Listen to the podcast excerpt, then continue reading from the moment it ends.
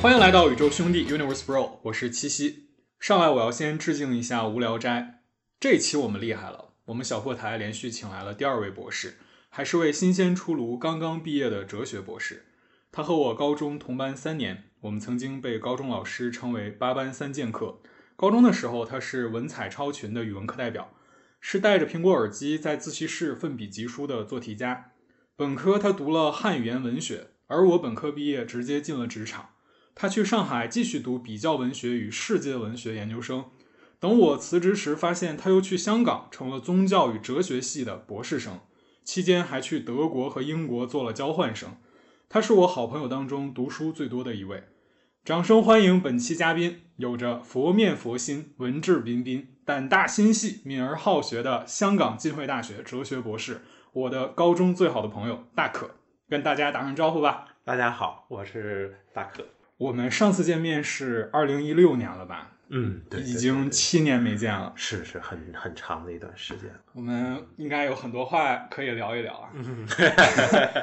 这三四年明显感觉整个社会充斥着焦虑，我觉得其中有经济下行的原因，有疫情冲击的原因，有网络媒体贩卖焦虑的原因等等。你作为个体一直身处象牙塔，你有焦虑感吗？呃，我觉得这个分两个层面来说吧，一种是一种小的焦虑感，这种小的焦虑感就像我刚才讲的，说是可能旅行的做旅行计划啊，比如说赶高铁、赶飞机，怕晚点这种这种焦虑感，可能是呃来自性格的。对对，他会有一些希望能够准时去上车这样的一种感受，包括也有一些，包括发表论文啊、读博士的进展啊、科研的进展这方面的焦虑感。我自己不会因为这个事情太大的影响到我个人的精神状态，我会我的精神我觉得一直是比较满足的。所以会觉得这个其实是不同于现在社会上普遍流传的这个焦虑感。对我自己不会有社会社会上那种很普遍的焦虑感，因为我把。这个自我的这种认识和发现，做视作一个人最为重要的一个事情。我我在里边，我其实很想今天分享一个我读的一个小说的一个体验啊。我通过这个故事去给大家讲，就是说我是怎么去认识这个呃人的自我的这个发展的一个问题的。所以，自如果说你自己。能够有一个稳定的自我，可能你就不会觉得太过于焦虑。所以我觉得这个问题今天是联系在一起的。刚刚还想就是继续问下一个，就是说，你觉得焦虑的根源是什么？是懦弱吗？那你可能好像正好能从你下一个要讲的这个衔接上。对我，我给大家分享一个，这也是我个人的研究啊。呃，我讲一个小说，就是大家可能知道有一个人叫许地山。可能小时候教材里面有人讲《落花生》这个小说，他是这个他的作者啊。他写他在他一九三九年的时候，许地山一九四一年去世的。他去世的前两年，发表了一篇小说，叫做《玉官》。玉官这个人啊，福建我不知道现在是不是还这样，他把女人称为什么什么官儿啊，就是官官僚的官啊。那个这个女人她叫做玉官啊，她是一个很有意思的人。这个小说就讲述了这个女人。很传奇的一生。这个女人，她原来她很年轻的时候就丧夫了，她丈夫在那个甲午海战的时候就去世了，然后她就只剩她和她儿子，成为了一个寡妇。对，成为一个寡妇，住在一个村子里啊。然后呢，这个女人其实是一个呃比较传统的一个女人，她的人生理想无非就是这个，无非就是这么几个。第一个呢是儿子能够以后考取一些功名。啊，这个民故事背景是民国，呃，就晚清到民国这个交界的这个时候啊，她希望儿子能够考取个功名，以后呢为他讨个封号，就是立个贞节牌坊啊，这就哎不枉活了此生啊！而且呢，她还有个愿望，就是说，呃，如果呢我能够儿子娶亲了，我还能够享受一下婆婆的威严啊，以前的中国就传统家庭的那种婆婆的威严。觉得这也是人生的一一大乐事啊！这也是玉官她自己的一个人生的一个理想，贞节牌坊和当婆婆。对，这是她的一个人生理想。但是呢，哎呀，好巧不巧吧？啊，她的丈夫去世之后，根据中国古代的那种财产继承制度呢，她的小叔子其实是有一定的权利，就是她丈夫的弟弟啊，还是丈夫的哥哥，应该丈夫的弟弟啊，有一定的权利来要她现在住的这所房子的，哦，因为女性好像没有继承权，争遗产来了。对对对，所以她的小叔子就老来骚扰她，就意思哎，你你是不是赶紧嫁人呐、把这个房子倒给我呀？就是这样的啊。她就会觉得哎呀，有一点忧虑。一个女人家那个时候就会有一点呃呃无力感。这个时候呢，小说的第一个戏剧性的转折就来了。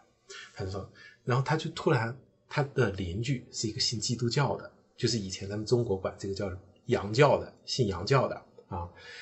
然后他的邻居是一个基督教徒，是一个中国人。然后呢，他邻居他就这个玉官呢，也是一个心思比较活络的人，他就会发现，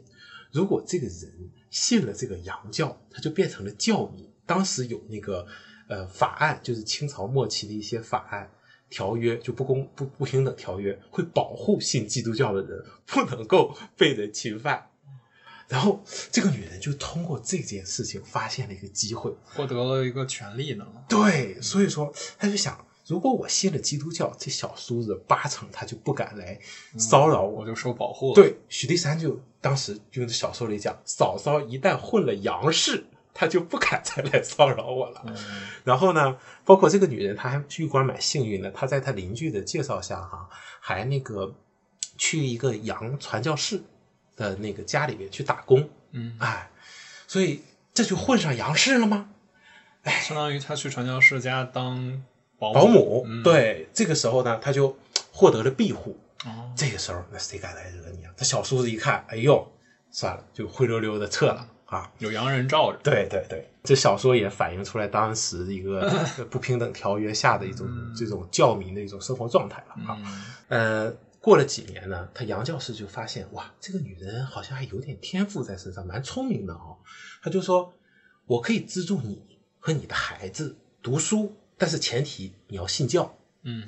啊，这个女人就也不太愿意信这个洋教啊。她当时她也觉得这种东西这纯属扯淡啊！你说未结婚的处女哦，生子，所以他上一波并没有信教，只哎不过是来当保姆，对当保姆就已经把小叔子吓跑了。对对、哦，然后现在才到说要不要抉择，对对，刚才没有来讲实现这对个这个孩子教育他刚开始离他贞节牌坊这事儿有联系的这个对对目的上了啊，对对，现在他就发现要做抉择了。杨教士说：“我可以让你和你的孩子都受教育，但是前提你必须信教。”嗯，所以这个时候呢，他就说我我我我觉得这玩意儿纯属在扯淡。嗯未结婚的处女生子，谁见过？还一个未见过的人让他去替你死，就是耶稣，怎么可能？就是这种事简直就是荒谬无理的这种东西啊！他但是呢，对圣母跟耶稣都觉得很扯。都很扯，这什么东西？什么牛鬼蛇神这些东西？然后呢，他会有质疑，但是根据现实的利益来讲，我好像不太能够拒绝嗯这种邀请，所以呢，他也就勉强信了教，嗯。甚至还在传教士的杨传姚教士的培养下，他也变成一个传教士，嗯。向人传播基督教的道理，嗯。啊，成了。哎，尽管他自己并不相信这个东西，哦，他还是不相信，他不相信嗯这个。但是他是按照这个对按照规定继续往下做。对嗯而且他这个人很聪明，杨教师教给他那些传教的方法，包括和人辩论，学得很快，很非常学得非常非常快。嗯。然后呢，这个女人，她儿子呢也是非常争气，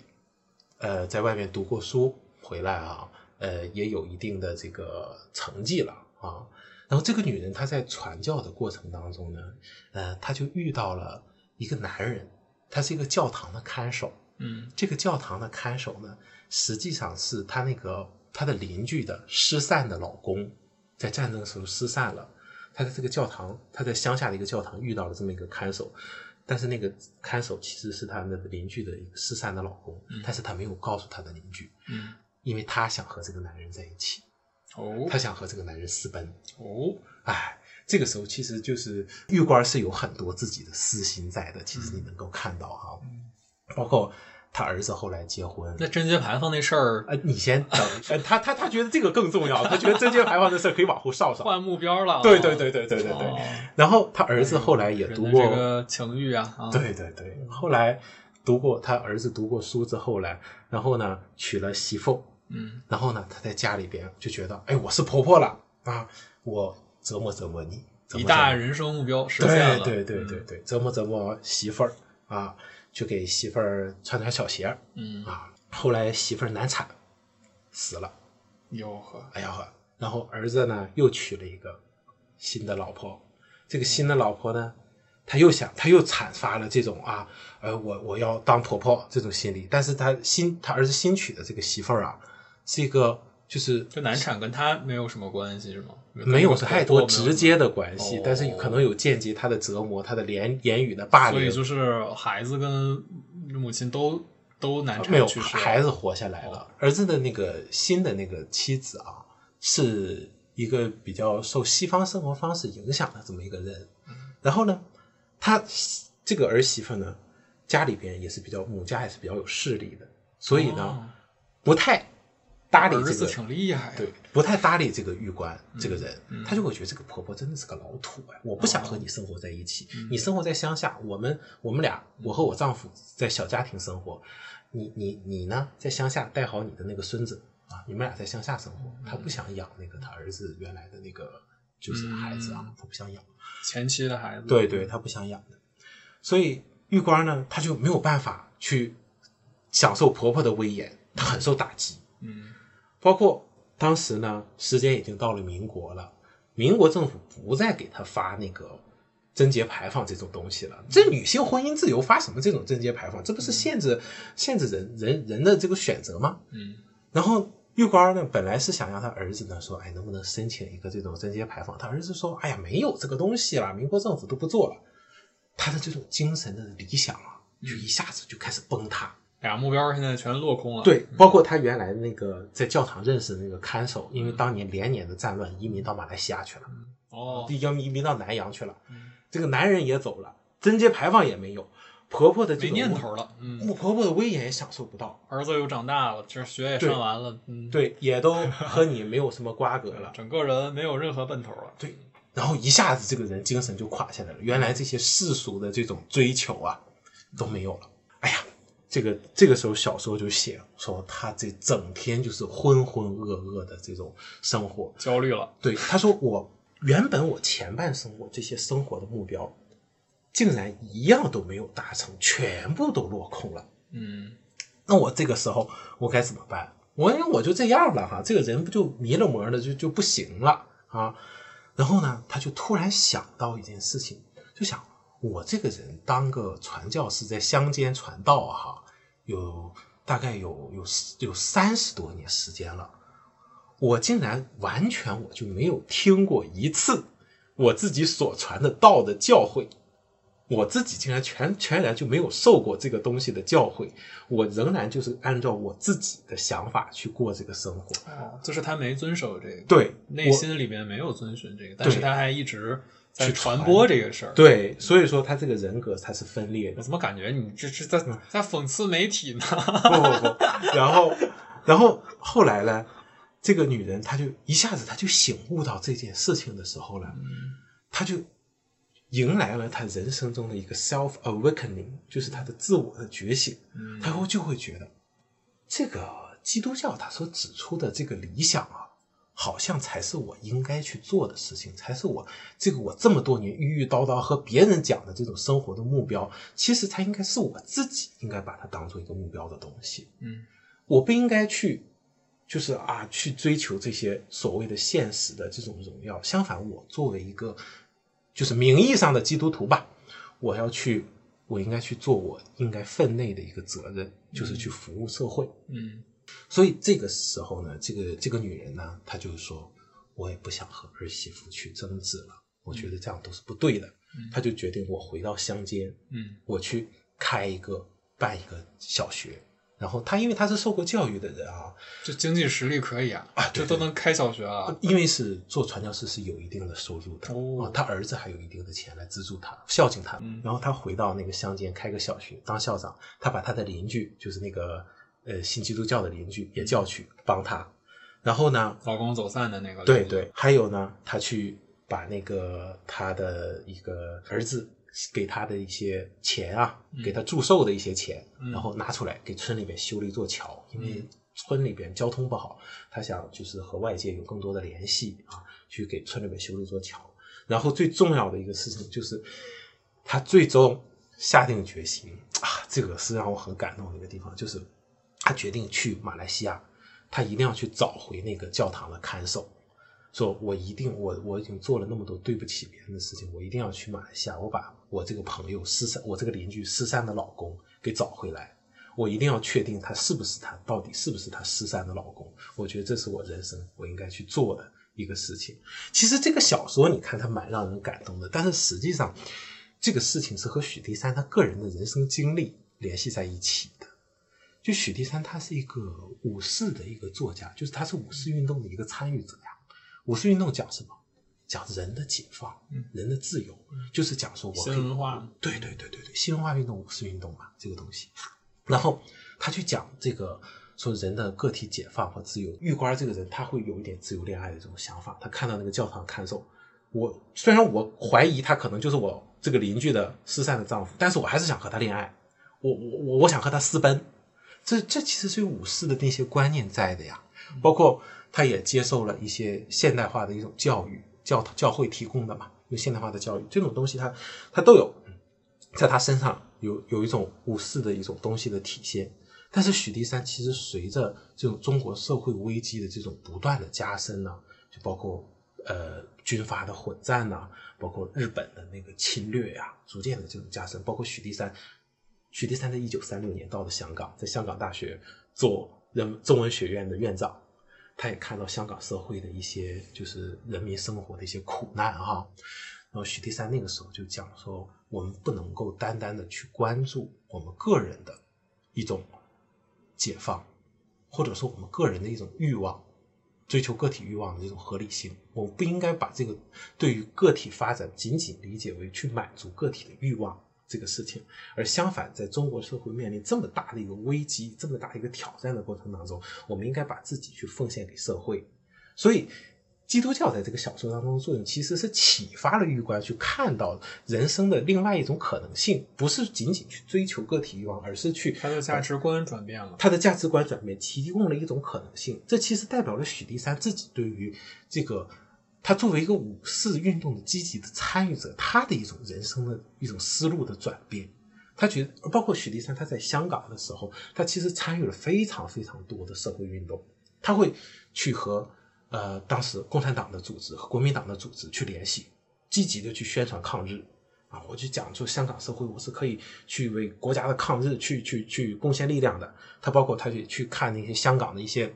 贫民窟，当时香港就有，然后去去讲说啊，我们应该去改善他们的生活条件。包括许地山也讲说，我们要去办一些职业学校啊，我们让更多的人去接受教育。就是许地山他其实做了很多的这个工作，这个小说可能就是在很大程度上反映了许地山他自己对于这个人的状态的一种理解，人应该如何生活的这样的一种理解。所以这个东西就谈到了一个问题，就是你刚才回到你刚才的问题，就是一个个体的一个发展应该怎么样去摆脱一个焦虑。玉官他原来他焦虑啊，他要追求当婆婆的威严啊，追求什么和这个和这个男人。是不是要私奔啊？就个体的这种欲望有很多啊，包括儿子的所以其实，那我们就是回归到他的不同阶段啊。嗯，那他其实是从不焦虑到焦虑，再到不焦虑，是这样的一个过程，是吗？就是当他有这两个明确的目标的时候，他是没有焦虑的，哪怕说他在小叔子出现了，可能是一个他完成自己目标的一个阻碍，然后他去就属于靠近，用这个呃洋教来作为一个护身符也好，他是以这样的一个初衷来加入到这样的一个群体里的。对，然后，但是他在实现自己目标的过程当中，他其实是不焦虑的，可以这么理解吧？他的焦虑来自于他的两个目标落空的那个时候，就是来自于他呃儿媳妇难产。我觉得也不一定要这么理解哦。哦，你的意思是他 他原前面也是焦虑的，他们前面都是焦虑，但在后面就变成不焦虑。但我听感上，我会觉得说他前面好像更有自己的明确的目标，再去生活，或者是再去跟自己的哎也是哎，你这样说也对呀。对啊，因为我哎听起来我没有感受到他前面是焦虑的，我觉得嗯他真正焦虑的时候是在于说，嗯嗯。他曾经前面的努力在接近自己的目标之后，突然这个目标打碎了，也可以这么讲，牌坊没了，就没这事儿了，没有贞节牌坊可给了。然后呢，这难产之后，他跟新的儿媳产生了巨大的这种文化教育理念的这个冲突，导致他的这个曾经想要的这个身份没有办法得到实现的机会了。对，这时候我觉得他是焦虑了，就是是的，我是哎，我你说我这个是有找不到我实现这个目标的途径了。对。到后来解决这个焦虑的方式是他自己，像你说的觉醒了，他自己的价值观转变了，是的，他的目标不再是那两个感觉更固化的，或者是不适宜这个时代可以继续去追随的东西了。对你说的这个是对的，然后这个又转化成了一种更大的一种个人的动力。对人的奉献，成为了他新的目标。也可以是这样，只不过是因为我我之所以在前面，我会觉得他是一个焦呃焦虑的状态的时候，是因为我自身，因为是我自身我带入了许地山，哦。他的后期对于他前期生活的这样的一个理解，所以他认为他前期的追求是不对的，嗯。所以说他可 可能说前期的这种状态并不是很稳定的，是面临挑战或面临质疑的，所以说他前期的状态被称为一种焦虑的状态。但是我觉得你的你的解读也是 OK 的，因因为我那个正好要结呃结合到我下一个问题，就是嗯。会在于说，我我想问的是进一步是说，人越自由越会焦虑吗？因为我我会觉得说，跟过去相比，其实我们的选择是变多了的。嗯，然后有没有可能自由这件事儿就跟学习知识很相似？然后嗯。你的知识越学，越会感感到无知也会在增多，因为你知道的那个东西对应的想要知道的和不知道的东西也会越多，因为你原来它可能也存在，但是你意识不到，嗯。你没有那么多想要知道的东西的时候，你的未知的那个对你的冲击其实是小的。那其实那会不会说焦虑跟这个东西有相似性？就是我们在自由的时候，面对自由和面对更多的选择的时候，嗯，是不是我们反而受困其中，被无数个选项和无数个选项对应的不确定感给束缚住了？诶我觉得真的有有一个，呃，我觉得这是一个成长的过程来的。你、嗯你必须要去这种东西来挑战你。你有这种很大的自由，你去接受很多的东西的时候，你一定会面临挑战。咱还回到刚刚那个玉官的故事，嗯我觉得说有一个能结合到我这个问题里面的一个相似性是在于，他刚开始其实是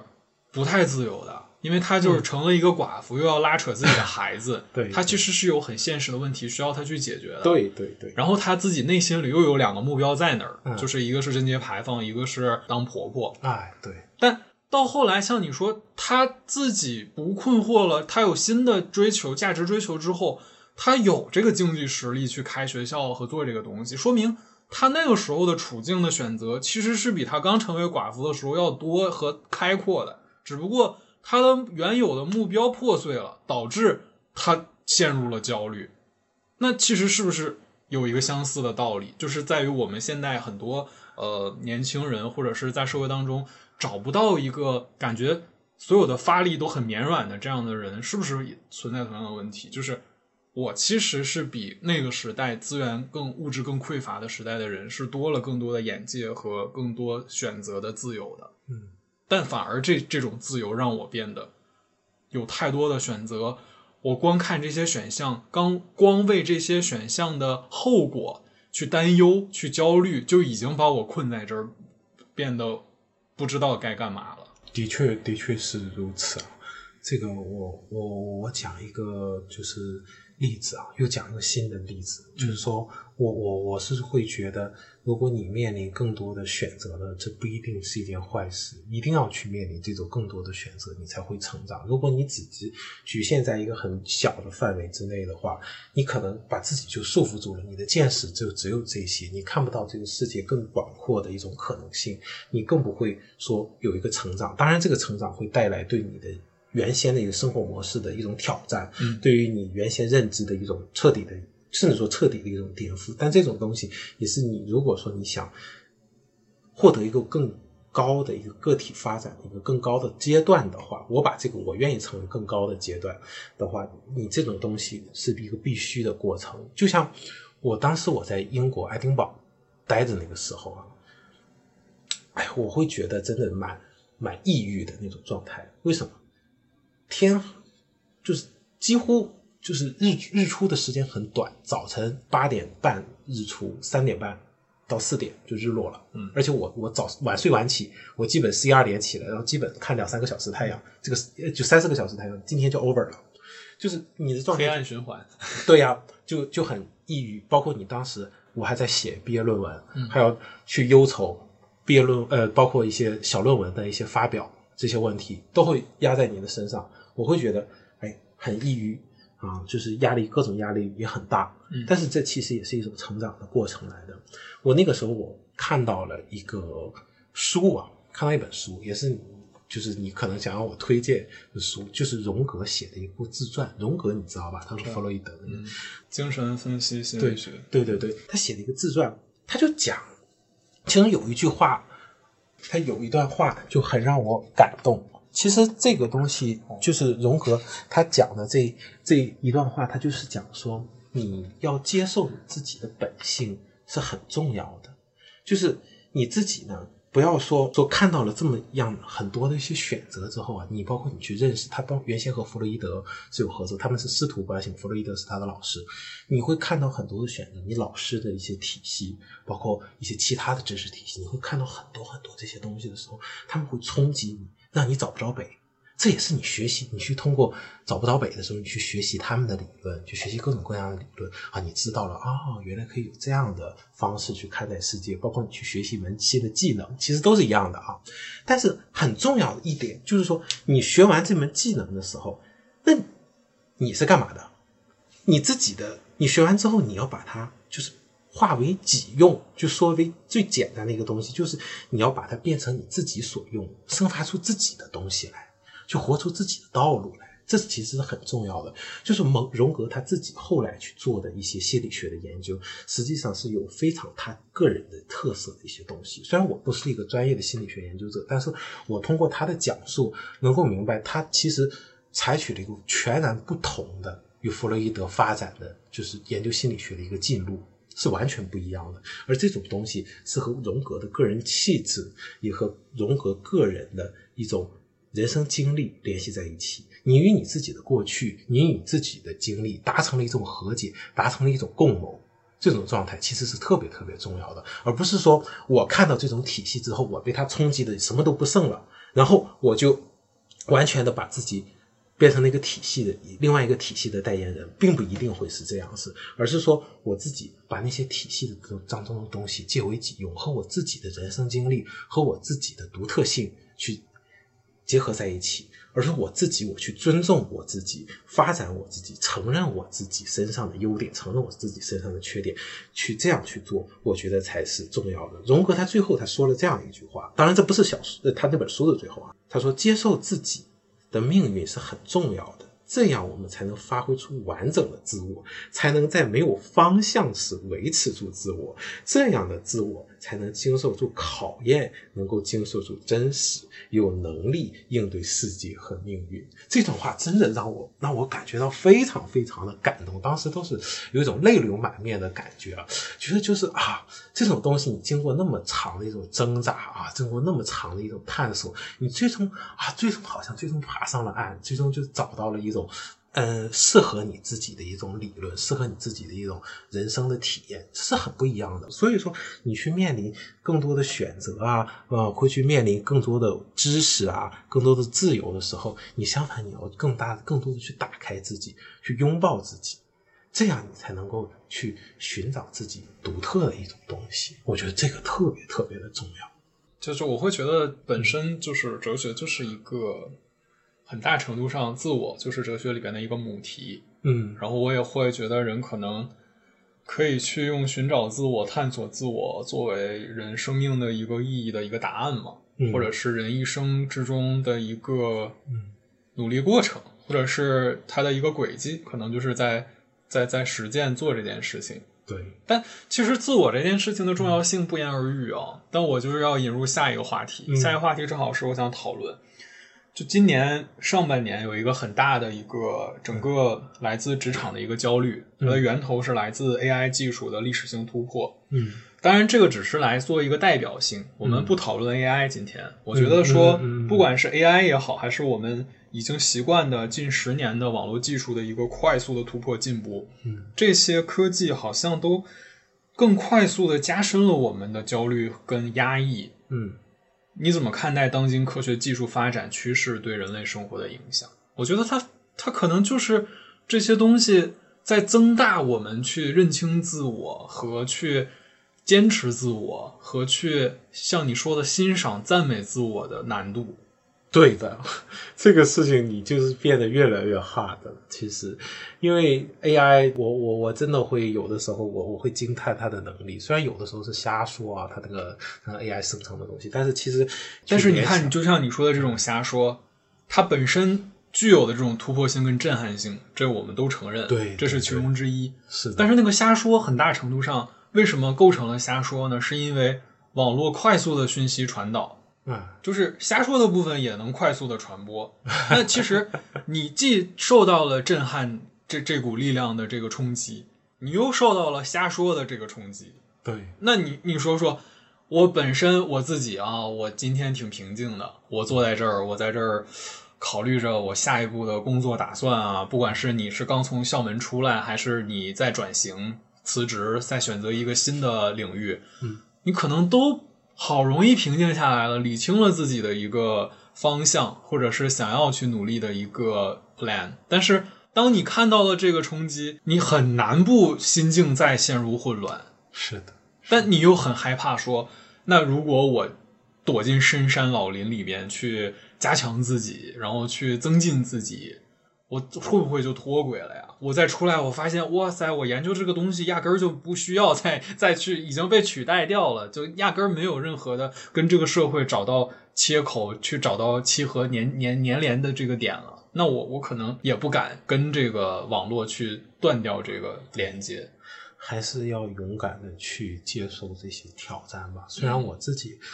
也本身我面临一些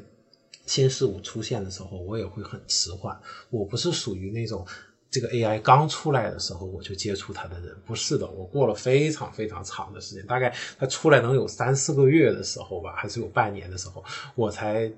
觉得，哎，这个东西到底其实它是从去年十二月啊，对去年年末的时候，已经在西方世界产生了很大的震动了。影响，对，吧？然后今年感觉应该是在国内春天，呃，啊。二三月份吧，我我感觉应该是一个高峰，就是在二月末、哦。三月初，应该是大家疯狂的在讨论和啊就是很很很核辐射一样的在放大这个 嗯。这个东西的影响力和它的可怕，以及它的未来的潜力和这个未来马上要到来的这个速度，嗯，对，其实这个方面就是很多学者们也开始，就是甚至文学的研究者啊，也开始研究这种人工智能的一些问题，就是人工智能它在文学当中是怎么样的，它怎么样去设想人类的未来啊，包括也有哲学，他会讨论 AI 的伦理问题啊，就这样，他都会，他给我们一种新的挑战的。对，因为我们那些学者他看到这个东西的时候，他会觉得这个东西可能以后就是一个发展的主流，他可能有这么一个价值的预先的判断，他可能觉得这个东西我们以后也摆脱不掉，大概就是越来会越来越强这个其实，在科幻的文学和影视作品里面，对对对，并不是一个非陌常生的，对，其其其实讨论的非常多，只不过那个时候我们看到的现有的技术程度还很遥远。对，但是就是属于在去年年末跟今年是疯狂的进入了一个突破，就就好比说，你之前是不可能，我们小的时候是不可能想象现在的手机是是这样子的一个功能嗯和大概的这样的一个物联网之间的一个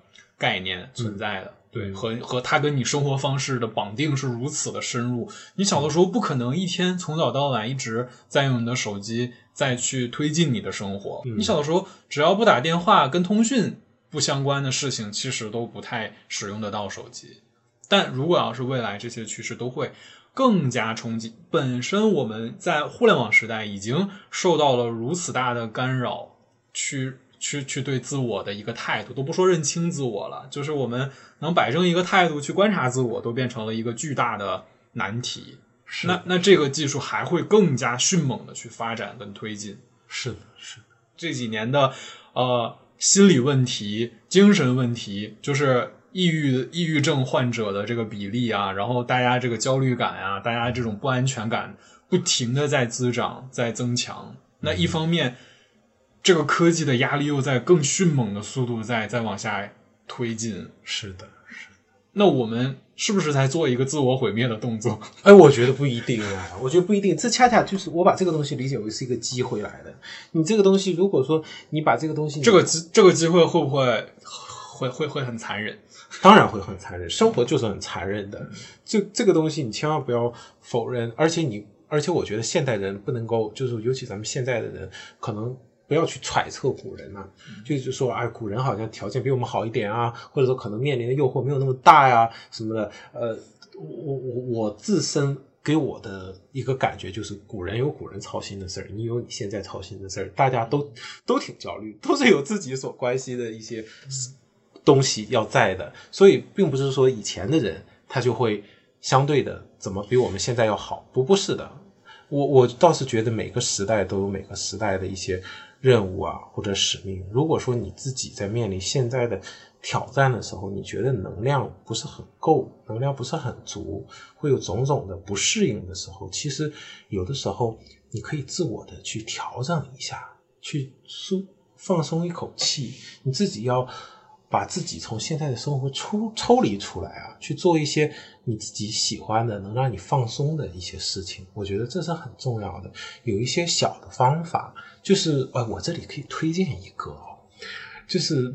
像我这种做人文学科研究的人，可能就是面临的一个问题。我觉得这个问题可能也比较有普遍性，就是你研究了一大顿这个东西，你就发现它不成立，或者说你研究一大顿，你发现它你并没有做出什么成果。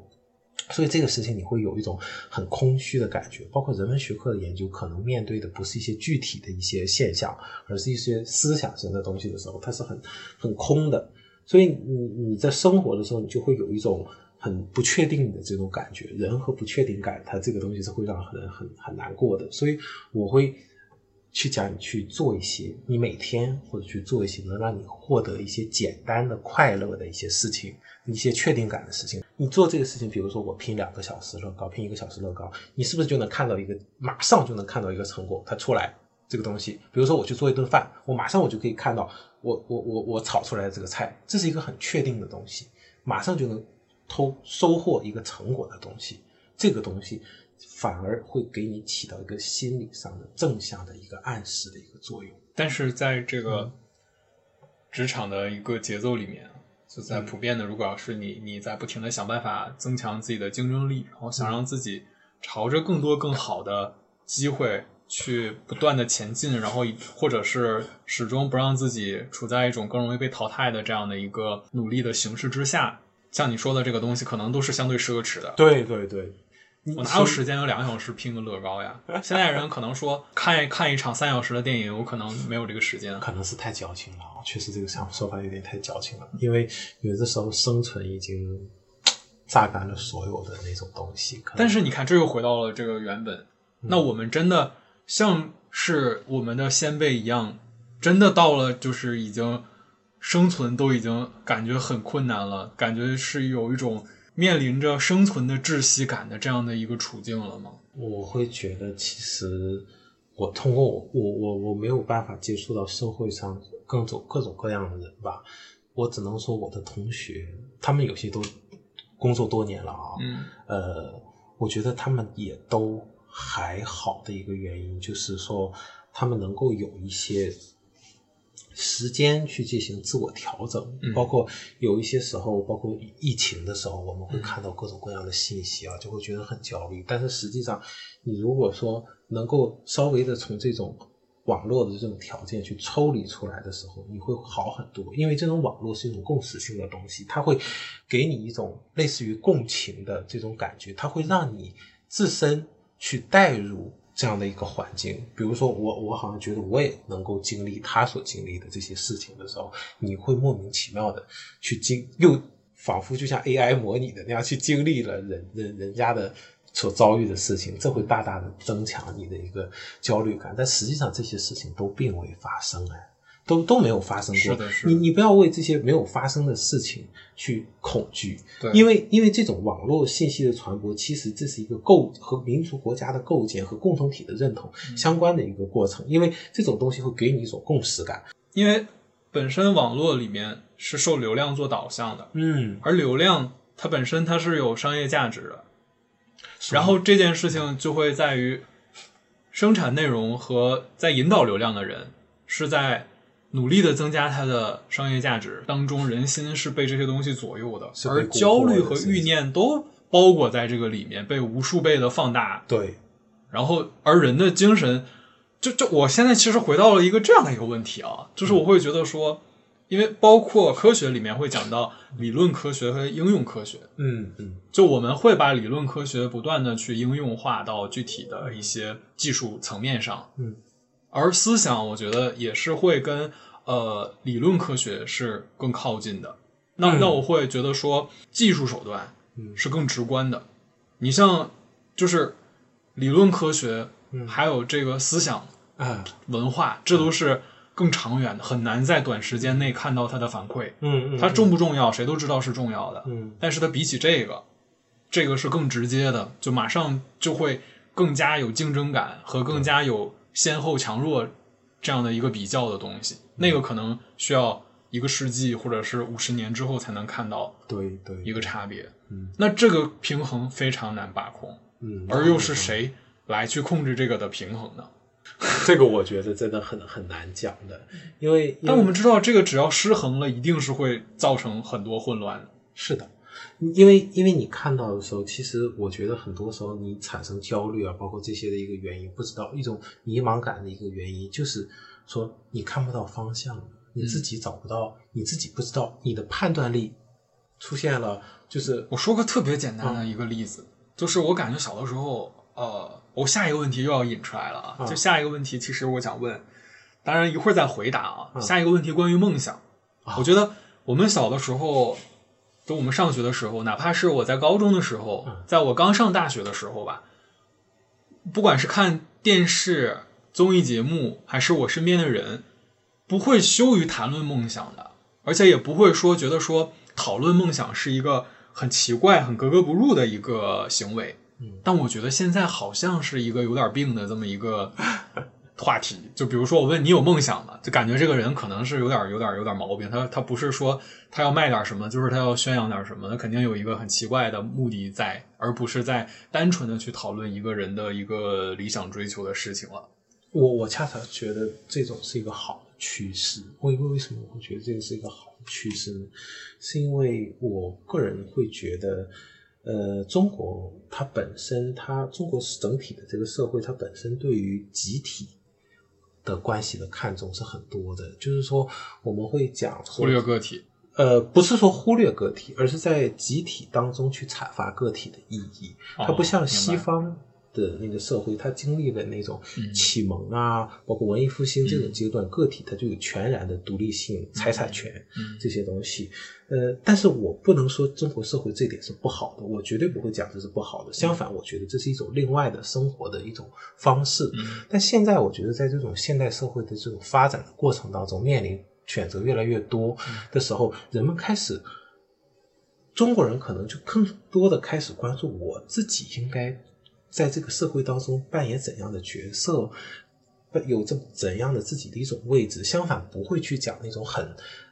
宏大的一种梦想的时候，这其实是一个科学个体家梦想的那个时代了。嗯其实这是一个个体自我认识，你意识到你做不了科学家，嗯能力有限，或者说你个体启蒙的这样一种过程。因为你这种启蒙，它不是说啊、就是要发展成西方那种完全独立于集体的个体，而是说你自己在这个社会上你扮演一个什么样的角色。这个时候，我觉得它是重要的。我把这个看作一个积极的影响来的，是因为你在这个时候，你才对于自己的认知是有一个更为清醒的事情。你对于自己的能力、自己的呃一个一个想要做的事情，可能才会有一个比较精确的把控。我觉得这个还是蛮，不是说一个完全负面的东西。相反，就是说我特别敬和我关系特别好的一个朋友啊，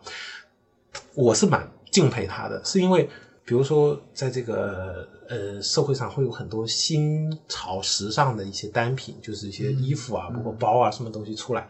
他会一直很坚持他自己的判断、自己的审美，他会有足够的自信，真的是有足够的自信。我觉得这个对于个人是特别的重要的。你自己有足够自信去认为我的这件事情、我的这种判断、我的这种审美是好的。嗯其实我们是在一个从刚刚找到一些，或者是就算就说是刚刚找到民族自信和国家自信之后，在朝着找到个体自信的这么一个过渡阶段。我会觉得相对乐观一些，我觉得这是一个过程来的，因为而这个过程一定是会产生很多迷茫，对从这个迷茫再重新找到自我定位的这么一个过程。对我我我会觉得这可能是一个过程，包括你自己也需要去付出很多的努力啊，这些东西，我觉得还是蛮重要的。就好像说我们现在呃从这个角度上来去探讨焦虑，可能是来自于说我们从一个那种宏大的叙事里面嗯，出来了，因为各种它不可能永远是那么一个飞速发展的这么一个节奏，它这个它这个进步的节奏一定会放缓嘛，一定会经历不同的阶段，对对对，恰恰你这个时候你要回到你自己，认清了自己达不到这个曾经主流上大家都推崇的某一个、两个、三个，嗯。大家都羡慕的这样的位置，嗯，而又是在各种欲望的冲击之下，各种竞争力，包括网络放大的这种元素之下，导致我们又暂时找不到，我们达不成，又不知道该去哪儿的一个新的角色定位，在这样的一个处境里面，所以我们会变得格外的焦虑，是而这种焦虑其实也没达到说，如果我明天找不到工作，明天我就饿死了这么一个严重的程度。好像也没有到是的呀，因为过去的我们的父辈都不用不用倒三辈儿，就我们的父辈的小时候，其实就存在过那样的阶段。对呀，就如果我不管是我读书读到什么程度了，就别说博士了，根本就没有这种机会嘛。就是我可能我家里能支付到怎么一个学费的程度，是我读到一个什么样的教育程度的时候，而我从学校出来了，就赶紧得去挣钱了。哪哪儿能挣钱就去哪儿，没有那么多说在这个社会当中，这个职业是不是在一个走向更好，还是走向下落，根本就没有这种可能性。对我没有说那个是好的，我没有说啊羡慕那个，嗯但是我觉得那个才是更接近于一个。我明天如果不解决我的工作，就要面临着生死，或者是面临着饥寒交迫的处境。我其实我觉得我蛮幸运的了，已经。嗯我遇到了一些好的经历，包括我遇到了一些又能聊得来，然后又能一起并肩奋斗的人，不管是我的 leader 还是我的老师。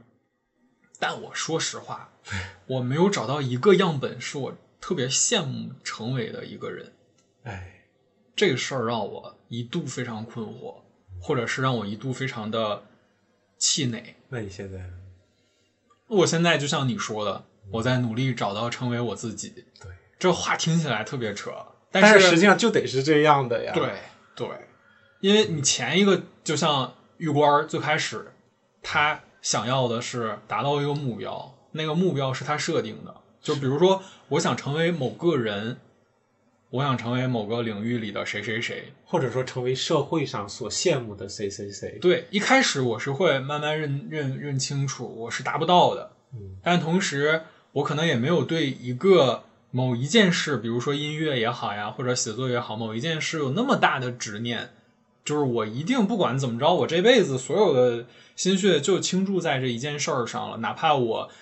就是活得很惨，哪怕我穷困潦倒，但是我要坚持我自己要做的这件事儿上，也没有那么强烈，因为我觉得这社会现在选择很多，你有非常多可以去体验、可以去感受的东西。那我又没有说在我的生活当中找到一个我完全羡慕、想要成为的一个人作为我的心里的一个目标和楷模。嗯，那我只能再找一个新的自我，塑造一个新的自我的一个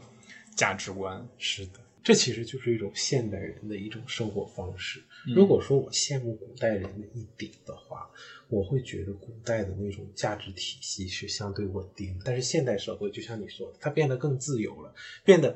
更多的选择的时候，恰恰你你的挑战是不一样的。你这个时候，你就要变得自己要有更主动性一些，自己要更你这样的事情就是你自己要为你自己负责了，真的是很重要了。这样。我我会觉得说，像那个老话嘛，叫“由奢入俭难”嘛，啊，因为曾经的那个时代是在一个极其飞速，甚至都已经超越人们预期的一个神话的时代里面，大家会觉得这种阶级跃迁和人，如果真的有那个想法，他够努力，然后又碰到了机遇，真的就能直接产生一个质的变化，就是这个个体这个命运。是的，但时代不同的时候，它这个规则就不一样了。就像一个游戏，它在迭代之后，它的人物角色特点和环境整个的一个基础的一个建设都变了，你没有这个机会。是的，那人既要承受这种时代变化的冲击，又要承受科技进步的冲击，嗯，而人本身又如此之渺小，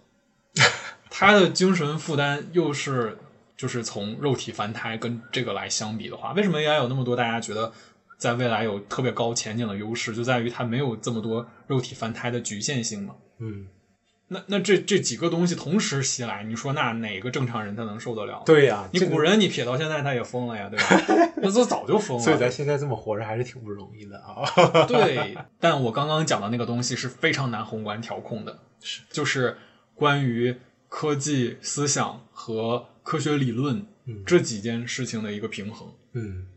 科技名肯定是会冲击到人的精神和心理的，是的，但是靠什么抵御呢？就像我今天通过你的这个身份来去寻试图去寻找一些答案，那我们只能从思想、宗教，然后从科学理论更深入的这个研究，去得到这样的化解，嗯，你才能对应上这个冲击在嘛？是的，对，但这个平衡如果没有一个宏观能能有办法的话，我们只能靠个体去找这样的一个微小的平衡点，或找到一种自洽。是的，我个人是对于这条道路是期许的更多一点的。那我觉得其实回过来就是调整我们各种事情的一个阈值嘛。是的，